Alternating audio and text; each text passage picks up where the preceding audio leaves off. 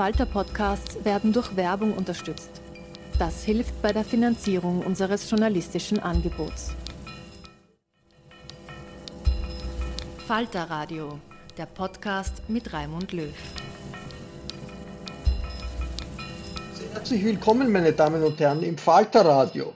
In dieser Sendung diskutieren zwei prominente jüdische Dissidenten, so würde ich sie nennen, über Israel, über die Muslime und Europa in der Zeit der Pandemie. Hanno Löwe ist Chef des Jüdischen Museums im vorarlbergischen Hohenems. Avraham Burg war Speaker der Knesset des israelischen Parlaments und führender Politiker der sozialdemokratischen israelischen Labour Party. Die Politik hat Avraham Burg verlassen, aber nicht den Kampf der politischen Ideen. In Büchern und Kommentaren geißelt er den autoritären Nationalismus unter Netanyahu und Orban, unter Putin und Erdogan als Beispiele für, Zitat, illiberale, opportunistische Demokratie. 2018 beschloss die Knesset ein neues Nationalstaatsgesetz für Israel, wonach Israel der Nationalstaat der Juden ist. Abraham Burg war dagegen, weil das Gesetz seiner Meinung nach eine zusätzliche Diskriminierung der nichtjüdischen Bürger Israels bedeutet. Der Ex-Politiker entschloss sich zu einem spektakulären Schritt. Er verweigert die Erklärung an die Behörden, dass er ein israelischer Jude ist.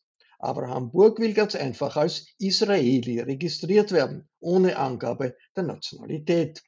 Es ist ein Präzedenzfall, der bis zum israelischen Höchstgericht gehen könnte. Hören Sie in einer Veranstaltung des Bruno Kreisky Forums ein Gespräch des Direktors des Jüdischen Museums Hohenems, Hanno Löwy, mit Abraham Burg über unsere Welt in der Pandemie in englischer Sprache. I mean, conflicts about the future of Europe or the meaning of Europe have always been linked to disputes about uh, the meaning of uh, European Jews. And uh, once their emancipation was seen as a test case for the liberal hopes of uh, Europe in the 19th century um, and also their cross border cosmopolitanism as a precursor of European unification. Um, and they also were seen as a scapegoat for nationalist ideologies. Today, interestingly enough, uh, Jews, but particularly what people in Europe think about the state of Israel seems to be a symbolical test case uh, for nationalism, and uh, which means Jews are now admittedly seen under the opposite sign as the favorite child of right wing populist and nationalist politicians. At least uh, more and more you can have this uh, impression if you look into current political debates. And Avrom, I mean, you yourself have uh, crossed many borders in your life, uh, and uh, which does not mean that you changed, but uh, the borders around you changed and uh, made you crossing borders. Um, and after your political career, having been Speaker of the House of the Knesset, and also uh, being active as the, the head of the World Zionist Organization, but mainly active in the Labour Party and, and, so, and also in the Peace, move, Peace Now movement. Um, you stepped out of these kind of politics and became a political activist mainly in writing and in producing ideas.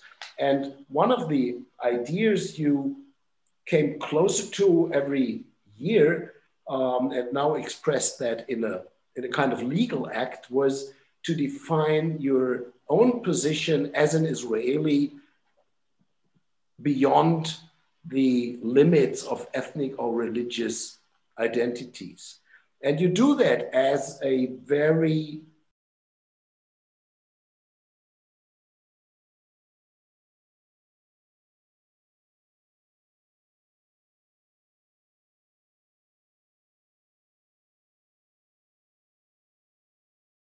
what somebody would call a secular person, but you are definitely somebody who does not take for granted anything that is in these scriptures. but also not taking anything for granted that is written on the walls of political ideologies and doctrines. And the step that caused quite a debate in Israel a few weeks ago was that you insisted to be taken out of the entry in the Israeli civil registry as being a, a Jewish national. Um, and you argued that being an Israeli is enough and not need to be uh, connected with the category of a Jewish national. What motivated you to do this, and why did that cause a wide debate in Israel? Why was that a scandal? I will say you, you mentioned borders. I hardly changed since I moved into politics. Uh, when I moved into politics at early 80s, I had actually two wins or one two wins in my in my sails all both coming from the great spirit of Professor Isaiah Leibowitz, who was my teacher and mentor. And actually, the two uh, core businesses of my political agenda were separation between church and state and getting to an end of the occupation of the Palestinian people. It is now, I don't know how many decades later, I still stand for the end of the occupation and I still stand for the separation between church and state. So I didn't change very much so. Yes, the political vehicle is different, the public ve- venues are different, but nonetheless, the motivation is the same. The Israeli society changed dramatically. More religious, more fundamentalist, more nationalist, more chauvinist, more illiberal, etc., etc., etc. So in a way, I stand in the same place. While the Israeli politics, the Israeli public, the Israeli polity, mainly the Jewish polity, moved away from the places this used to be 50, 60, 70 years ago. Having said that, one of the things that happened recently, two years ago, was the Knesset passing, our parliament passing the nation law uh, bill, which is a basic law which is equivalent to a constitution which defines Israel as the nation, as the, as the, as the nation state of the Jewish people. And this actually created a, ju- a de jure situation that many things that I didn't like at a de facto level of discrimination, of uh, uh, segregation and, uh, and preventing privileges or basic human rights and civil rights from the Palestinian population, both in the occupied territories and within Israel. It was de facto, so you always had the, the, the motivation. Well, one day we shall change the the, the de jure one. All of a sudden, it's a law.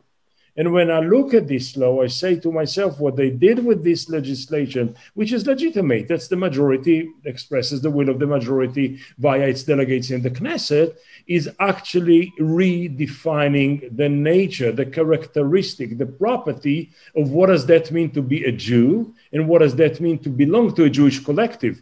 I was born and I grew up and raised an education educated as part of the classical historic Jewry, which is never mind what denomination you belonged to, but the two basic arguments, demands, and expectations of the Jews were A, we would like to be equal but different, different but equal. And all of the sudden, I'm the majority, I'm the authority, I'm the sovereign, I'm the Israeli, I'm the Jew. And all of a sudden, it's not allowed to be neither different and you cannot be equal. And I say it's okay for you to define the collective differently than what used to be. But I do not belong conscientiously. I do not belong to your definition. And therefore, I, ple- I appeal to the uh, this to, to the uh, to the court in Israel and say, and it will be a long process, but eventually the intellectual, moral, and historic debate will take place between me and the contemporary state of Israel. And I say, it's okay to redefine the Jewish collective differently. I do not belong to it, and therefore do not register me at the population registry as a Jew because I belong to a different definition. And maybe there are two, two Jewish people today one, the Israeli proto fascist, uh, nationalistic, or chauvinist nationalistic one, and the other one that I knew, which is the Jewish people of my parents, Jewry of Martin Buber and Walter Benjamin and Franz and and, uh, and, and Stefan Zweig and Franz Rosenzweig. And I belong what to was, people. What was the reaction to your move? I mean, first of all, I mean, you appealed, so there's a legal cause, I understand. So, what is the process?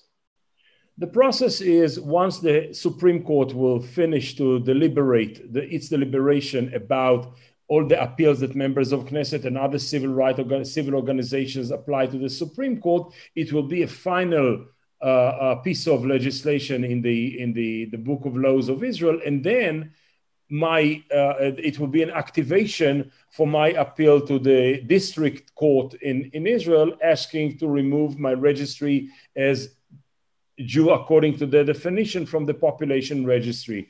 The reaction surprised me it's not the first time in my history or in my short history in public life in Israel in which ahead of time I raised issues and Israelis shout at me, and 10 years later they get to it. At the 92, at the very famous, or some would say infamous, convention of the Labour Party, I passed a resolution against the better judgment of Yitzhak, late Yitzhak Rabin and Shimon Peres calling for a separation between church and state. People wanted to suffocate me at the time. Now they say, "Oh, why didn't we listen to you when we look at the currency contemporary situation between church and state now in Israel?" Ten years later, I published almost at every international newspaper in the world, Le Monde, New York Times, and others, an article saying Zionism is dead because it's impossible to continue with the original ideas of some liberal ideas that were part of the, some agendas in the Zionist thinking and continue to occupy the territories and deny the civil rights, human rights, and democratic rights of millions of people. Was big controversy, but then, and then I wrote another book, which you mentioned about the overpresence, overpresence and omnipresence of the Holocaust in our life. I mean, defeating Hitler or besieging Hitler. People were upset at me, but now all of a sudden they say, Avrum, you were very moderate about it. And now I say, I know where the people will be in 10 or 15 years' time. I simply say today ahead of you. So the reaction was amazing. For the first time, one of the first time in which I raise issues like this to the public discourse, people did not first ridiculed me. People did not use cynicism and ridiculing in order to avoid the debate. People moved into the debate. It was publicly debated at the media and some intellectual spheres, and amazing, amazing line of context. I would say more than hundreds of people, and some of them very, very interesting qualitative people called and say we would like to join your appeal to the court. And I just mentioned one name in this just for as a food for thought. There are so many others one of the most key witnesses at the Eichmann trial was Ka-Tzetnik. Then a survivor, an author who wrote about the post trauma of the time, powerful writing. He is actually the one who made the emotional significance of the Eichmann trial. His daughter called me and she wants to join the, the process. Can you imagine? That's unimaginable. and, and, and, and, and a few others, from professors high up at the academia to people from the street who say we are fed up with it. So it looks as if we're touching a chord here. Let's see where it develops. I mean, this, I mean, with, with this move, I mean, you touch a subject that is, I mean, is not a question only in Israel it becomes more and more a question in Europe. And when you mentioned the Kreisky Forum in the beginning as a place where you uh, enjoyed a kind of spirit and an openness uh, of ideas and, and, and, and, and, reflection about the development of Europe, um, I also had the impression that this was a very pastoral dream that we all had of where is Europe developing to. Um, if we look into what happens in Europe in the last, the course of the last 10 years, I, I, definitely would say that the image is much less pastoral and much less uh, causing optimism because this kind of defining uh, nations again uh, along ethnic definitions um, or even religious definitions is becoming more prominent in Europe as well. And, and, and, and, the, and the strange thing is that now Israel is not the Jews are taken as an example of, of cosmopolitanism, but Israel is taking um, as an is taken by Europeans as an example for a successful ethnic defined nation. And I mean, you have two passports actually. I mean, you are Israeli, but you are also French.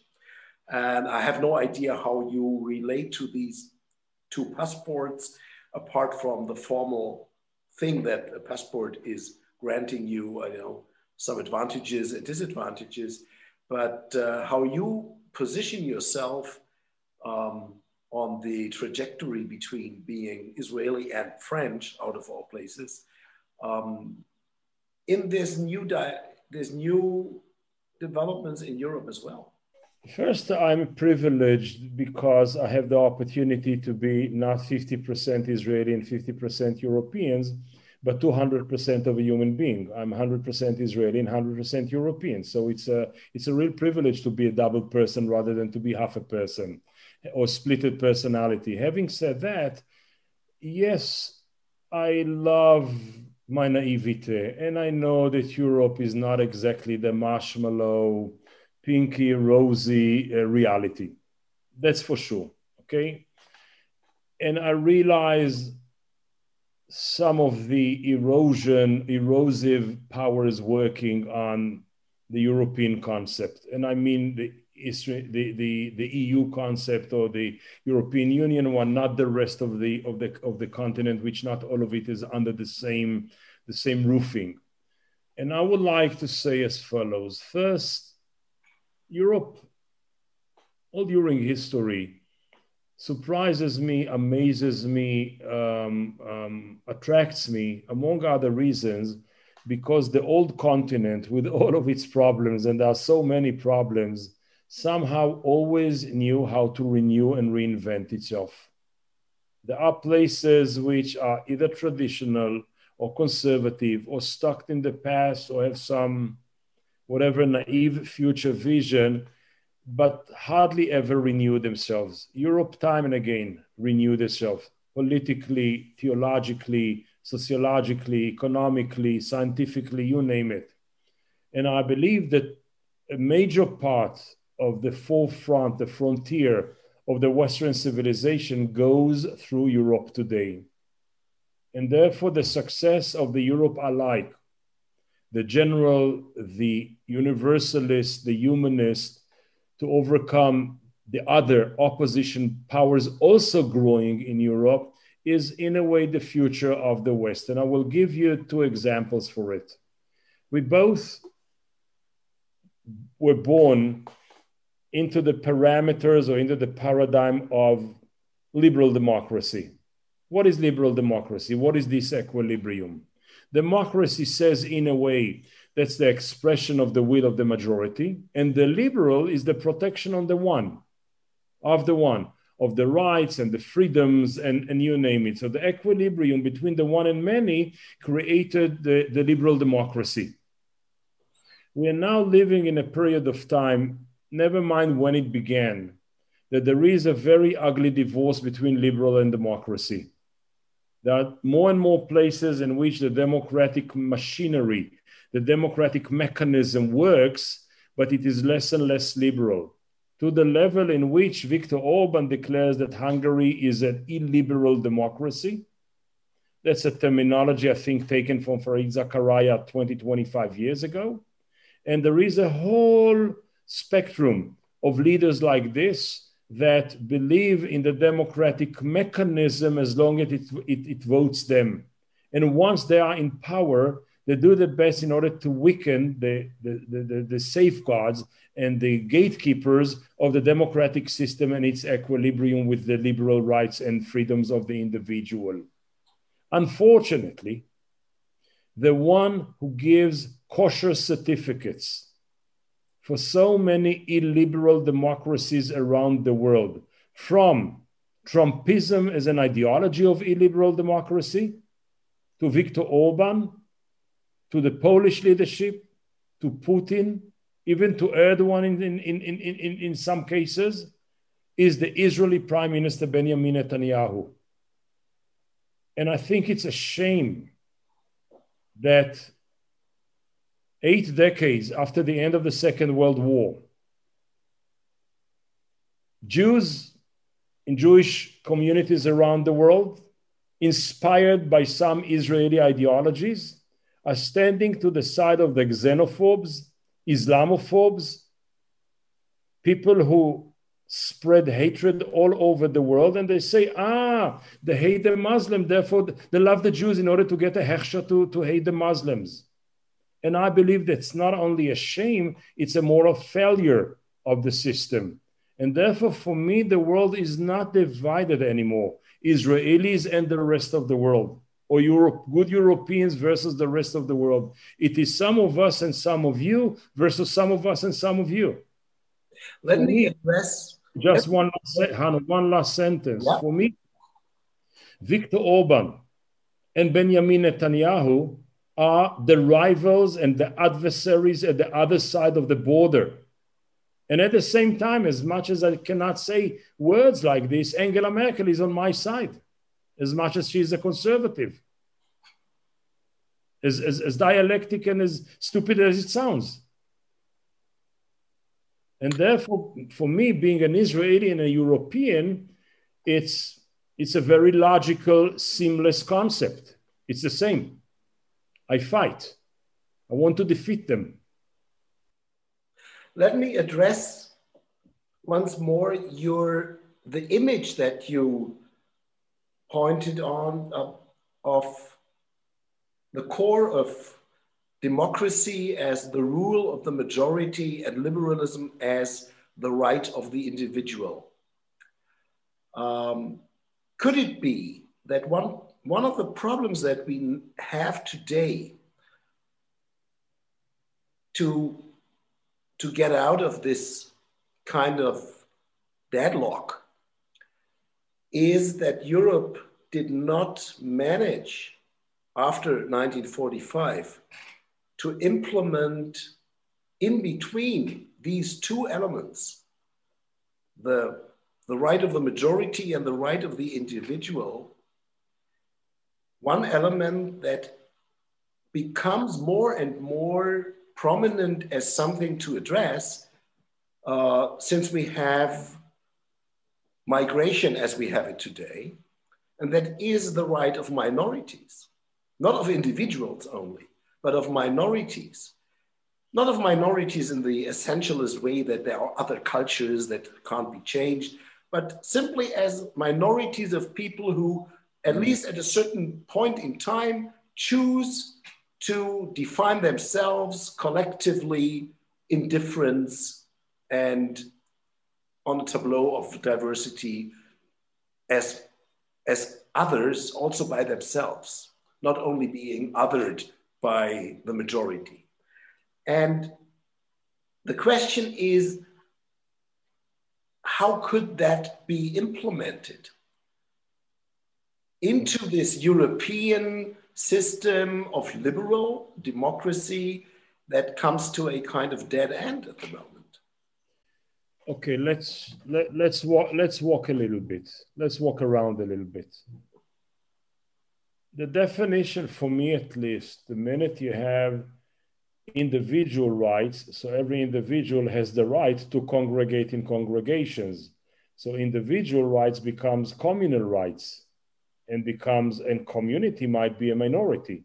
So rights you can have them as much as possible and as much as needed as long as they do not collide and therefore call for the eradication or the annihilation of the other. So it's about a very gentle, fine dialogue between rights and rights, communities and communities, identities and identities. And the issue of identity is very crucial for many identity and belonging. Having said that, I, will, I, I feel that the term Judeo Christian is a good marketing brand. I'm not at all sure I buy, I buy the entire thing. Okay, I'm not at all sure, but it's not it's not this seminar, it's the one for next week, okay, Hanno?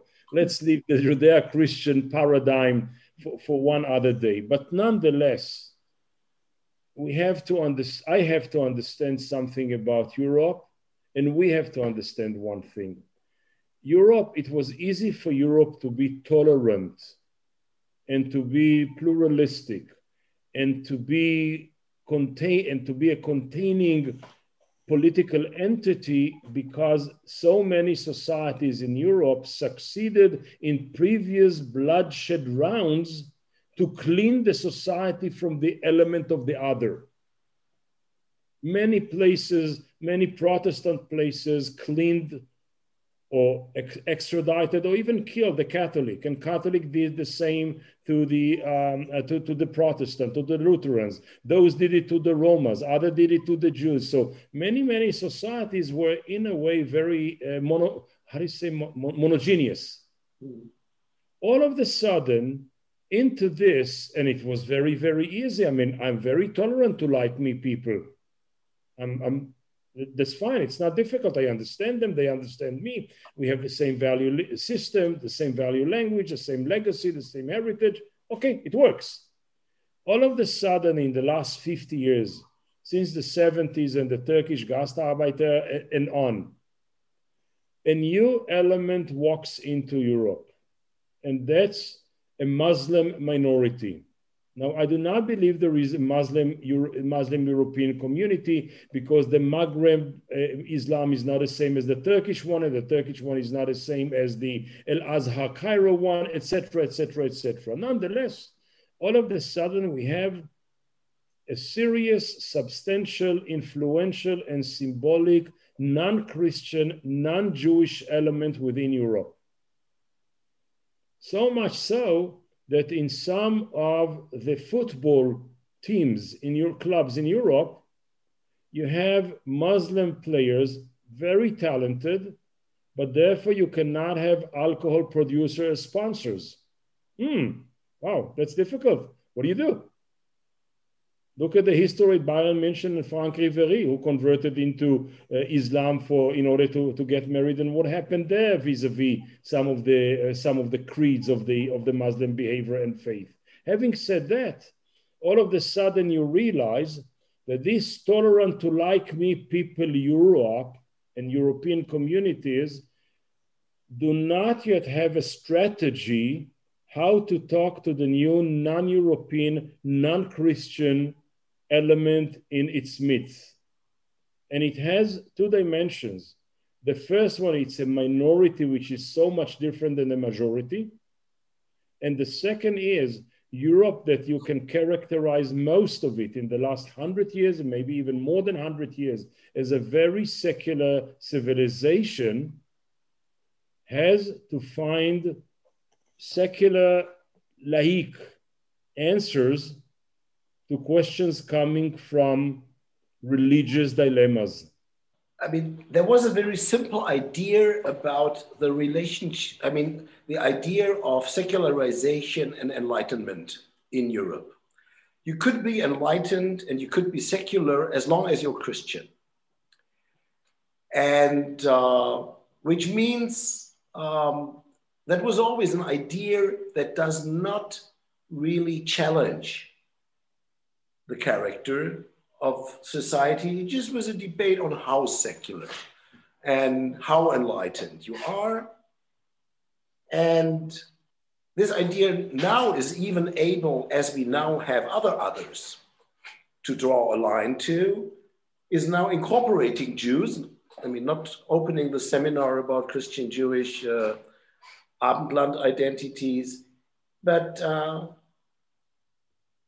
this Christian enlightened idea of Europe is now able to swallow the Jews. They are no challenge anymore.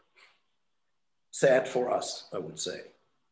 We are, no, we are not a challenge anymore for this. Um, but with a large segment of the population that is not part of that, but brings in its own traditions and contradictions and, and conflicts and dilemmas, is now actually the proof of the pudding, of the, the proof in the pudding. pudding, because if Europe really wants to be secular, it has to be able to live with that. It has to be able to, to live as a secular society that can live with different Christian, Muslim, Jewish, Buddhist, or whatever parts of its society. And they have to accept that they live under a secular umbrella. But that's the proof of the pudding.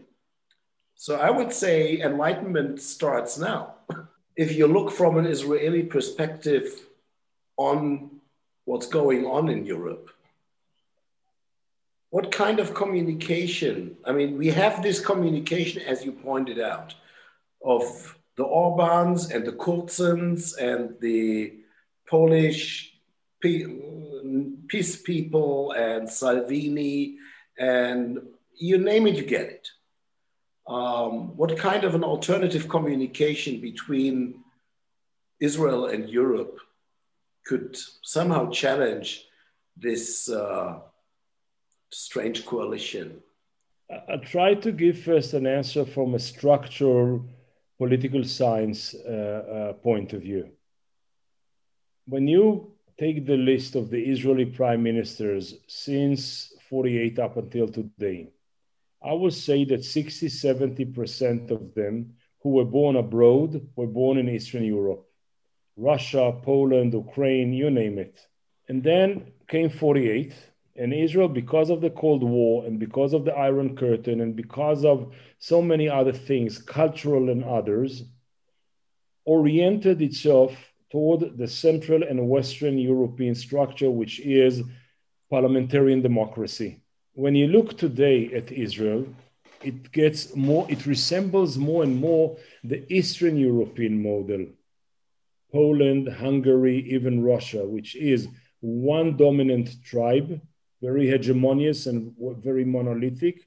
The centrality of the, cha- of the, of the, of the church or the religion and enhanced proto nationalistic or chauvinistic values, ideas, and, um, and actions. So Israel, in a way, is moving from its orientation towards Central European uh, parliamentarian democracy towards Eastern European various models. Having said that, it falls into a bigger picture. From the end of the Second World War, let's say up until the economic crisis of 2008, I'm not at all sure this is an exact date, but let's take it just for the sake of conversation, in which both Brussels and Washington failed to deal with the financial fiasco. And you, and, and from the end of the Second World War up until 2008 uh, crisis, the liberal democracy or the Western democracy or the European uh, European Washington kind of democracy expanded and expanded and expanded to more places, more influence, more, uh, uh, more, more, more, below, more countries and more states adopted the model. From 2008, now almost we're into the second decade already, there is a setback in the expansion of this democratic value system. And alternative models are, are rising. The Russian one, the Chinese one, the Turkish one, and the illiberal one.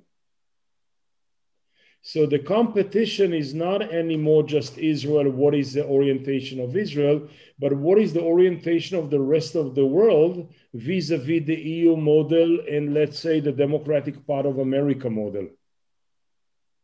Into these larger premises, I will say that in Israel there are today three cold wars. The first is a cold, problematic war between church and state what we spoke earlier about secularism or more traditional one. The second is about the future of our relationship with the Palestinians. And now, here the struggle is not between the die-hard devotees to the two state solution formula and those who believe in a one state solution formula. it's a com- it's a it's a struggle between what kind of a one state solution will it be. Because as for today there is no two state solution on the table. Not necessarily i don't like it necessarily but realistically i don't see how it happens neither from the palestinian side nor from the israeli side. And therefore the competition or the battle is between one state solution with two regimes one full of privileges for the jews and one full of discrimination to the palestinians and another formula which i belong and believe of one state solution in which every individual between the jordan and the mediterranean has the right for the same rights so the first Cold War is between church and state, or Knesset and Beit Knesset. The second one is between what kind of one state shall we have, full of discrimination or full of equality? And the third one is what should be the economic system of Israel? The contemporary one of almost harsh libertarian one, or a more social democratic one? These are the struggles that Israel struggles today. I believe that the contemporary structure of the Israeli society, with a very, very strong Jerusalem and very weak rest of the system, is going to change out of the pandemic. Out of the pandemic, and if you smile now at me and laugh at me and ridicule me, I will join you, Hanno. In a second, the pandemic proved that Israel is much looks much more like Switzerland rather than Moscow. Yes, the government gave instructions and gave uh, sieges and curfews and you name it. By the end of the day, each and every community was an independent canton doing whatever they like. The Arabs, the ultra Orthodox, the state of Tel Aviv, you name it. And Israel is already a federation of a de facto federation of all of its communities. This is, on one hand, a very interesting threat to the old Zionist structure of one small privileged group monopolize the rest of the identity, or a much more Swiss federation like of a society of all of its communities with a different kind of conversation.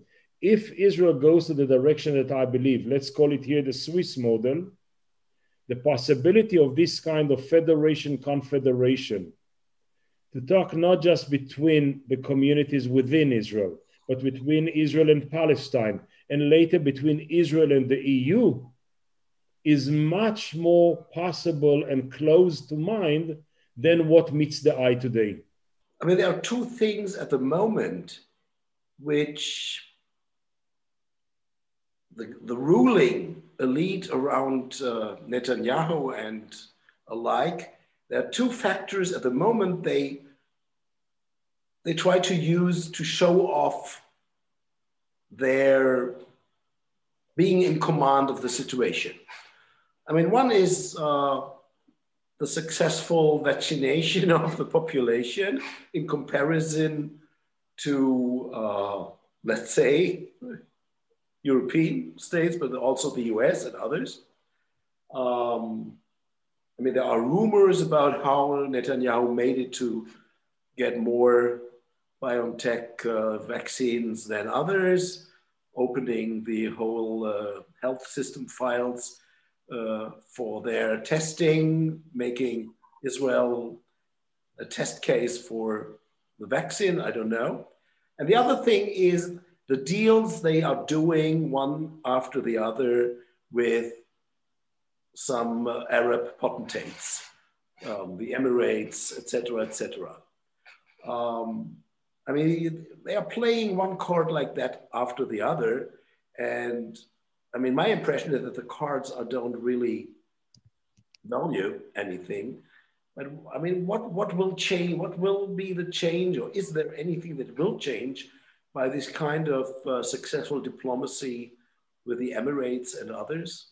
It's two different issues. The first is what is happening within Israel and then what is happening between Israel and its neighbors, okay? What happens within Israel, we spoke a lot about it. Tonight, I'll add only one element. And this is I spoke to so many German colleagues and friends of mine who said at the time, we knew no other chancellor but Kohl. So how could we vote something else but Kohl's party? There are too many Israelis who do not know anything else but Netanyahu. And the minute there will be no Netanyahu, and one day there will be no Netanyahu. I mean, I know it's uh, not nice to wish it, etc., etc., but among other things, he is a little bit limited because he still has a human body. He's eternal like King David. He will never die like the Lubavitcher Rebbe, okay? But his body might, might surrender to the call of nature. And the day after Netanyahu, you will see where is the real Israel today. Because his omnipresence covers too many undercurrents that we do not yet see. Mm. And I will just uh, say as follows if Israel is having three, four, five different groups of or tribes, President Rivlin described it as tribes the ultra Orthodox, the religious national, uh, the national religious, the settlers, the seculars, and the Arabs. I will say there are two, three more, but it's irrelevant now. None of this group is a solid group. All of them dismantled, all of them are fragmented and the identity of the old tribes is challenged nowadays. The melting pot melted. There is not even one cohesive Jewish Israeli definition. There is no one definition which defines all the Israelis who define themselves as Israelis. So it's a very, very, very fragmented, tribal society, troubled and tribal society. Yes, you see the one leader, the Ein Führer. I see the many faults. And I believe that the solution is not a new, new fear, a new leader, one leader, but how you institutionalize the diversity and the multiply tribal reality into something much more pluralistic and tolerant. And I think it's possible. Between us and the region, there is a moment of clarity and a moment of embarrassment. The moment of clarity is that the Arab regimes around us never seriously committed themselves to the Palestinian cause. They used it internally and externally. Finally, came to power a generation who talks realpolitik, who do not really care about the Palestinian cause. And all of a sudden, the Saudi, the, the Arab League formula, which says make peace with the Palestinians and then you will have a comprehensive peace with the rest of, rest of the Muslim world, became an upside down paradigm. First, we have some agreements with the peripheries and the external powers of the Arab world. And then maybe later, maybe yes, maybe no, we should have something with the Palestinians. It is a very a, a clear moment of the, the end of the hypocrisy of some of the Arab regimes around us. And at the same time, the Palestinians more and more them realize that they are on their own and they cannot really trust the fellow uh, Arab uh, Arab League partners, etc. Having said that, there is a moment of embarrassment as well. You remember that when George W. Bush invaded Iraq, for whatever reasons, whatever deception, the title was a Democratic Crusade. Okay, he was Richard Lionheart, and he went to meet Saddam Hussein, who was born in Salah ad-Din Tikrit, the same village. Yalla, okay, beautiful, beautiful biography. But nonetheless, forget about the crusade, it was about introducing democracy. Yes, he tried to introduce a top down democracy and to enforce democracy in a place in which I believe democracy should grow bottom up, but is a different educational, uh, uh, different philosophy on education. Now, all of a sudden, under Netanyahu and uh, Trump and the Arab regimes around us, democracy is not an issue anymore. They can cooperate and they can understand each other because none of them is seriously committed to redeem their society from the discrimination of those who do not have basic rights. So the shared value language between elements in the Israeli society, like Netanyahu, and elements at the Arab world today and elements in Washington, D.C., up until recently, is a moment of embarrassment because it's a serious change of paradigm from a Western world that Israel is its uh, outpost, standing for the for expansion of the democratic values, to a very very cynical realpolitik based on what my father used to say about his one of his friends in his party. He used to say, "That's a man of principles." Principle number one: opportunism and this what looks today like what I will call, I will call illiberal opportunist democracy. Das war der israelische Querdenker und Ex-Politiker Abraham Burg in einem Gespräch mit dem Direktor des Jüdischen Museums Hohenems, Hanno Löwy, das vom Bruno Kreisky Forum organisiert wurde. Wir haben einige Kürzungen vorgenommen. Für die Zusammenarbeit mit dem Bruno Kreisky Forum bedanke ich mich sehr herzlich. Ich verabschiede mich von allen, die uns auf UKW hören, im Freirad Tirol und auf Radio Agora in Kärnten. Grundsatzfragen zu Europa, zu Österreich und die Welt lesen Sie im Falter jede Woche. Ein Abonnement des Falter bestellen Sie am besten im Internet über die Adresse abo.falter.at. Ursula Winterauer hat die Signation gestaltet, Anna Goldenberg betreut die Technik. Ich verabschiede mich bis zur nächsten Folge.